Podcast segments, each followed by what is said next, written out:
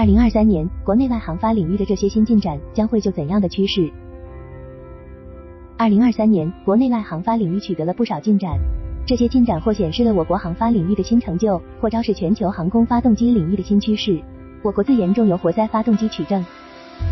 二零二三年二月十六日，我国首台搭载国产 AEC 二点零 L 航空发动机的通用飞机测四二机型成功完成试飞。由我国芜湖钻石航空发动机有限公司研发的 AEC 二点零 L 航空发动机，搭载于我国自主设计制造的国产民用风航飞机测四二中。这样的双国产配置在国内民航业尚属首次。二零二三年七月，中国民航局正式向芜湖钻石航空发动机有限公司颁发了 AEC 二点零 L 航空发动机型号合格证 TC 证。编号 TC 零零七六一，这标志着 AEC 二点零 L 航空发动机正式成为首个按中国民用航空规章 CAR- 杠三三完成试航审定全部流程，并获颁 TC 证的航空重油活塞发动机，填补了我国自主研发通航活塞发动机的市场空白。AES 一零零发动机试航进入关键阶段。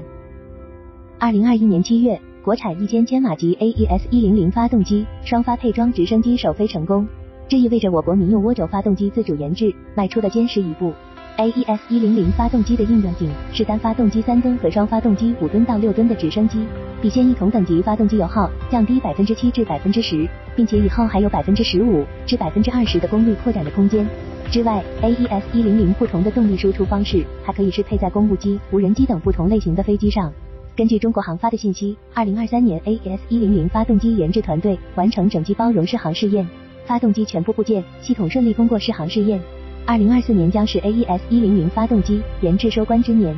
霍尼韦尔启动 SF 测试航空发动机及 APU 工作。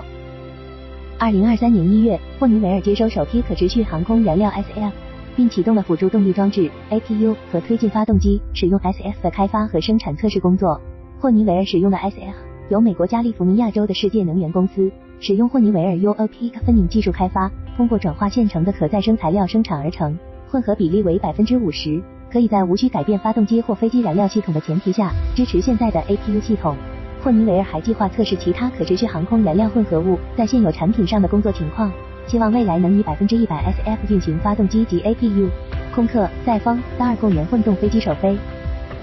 二零二三年十二月，由高尔、赛风和空客联合开发的混合动力原型机 j a c o b u s 成功首飞。原型机由电池和涡轮发电机供电，完成了首次混合动力飞行。Ecoplos 是欧洲航空领域脱碳的主要项目之一，推进系统集成了赛风提供的涡轮发电机和空客提供的高能量密度电池组。欧洲商用飞机氢气推进项目完成测试。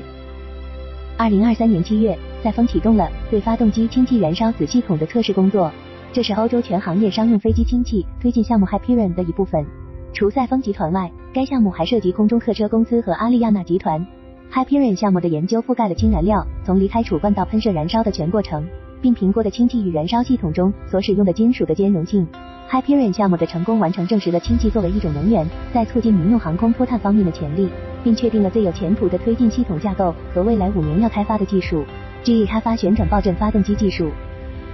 二零二三年十二月，GE 航空航天表示，其在为超高超声速飞行提供动力的可重复使用发动机领域的工作取得了重大突破。GE 航空航天表示，已经成功测试了双无冲压发动机 DMRJ 发动机小型验证机。该验证机使用了一种称为旋转爆震燃烧 RDC 的新技术。GE 表示，对于一次性和可重复使用的飞行器，该设计可以实现高速远程飞行，其效率比当前超燃冲压发动机更高。罗罗开展超山发动机全推力测试。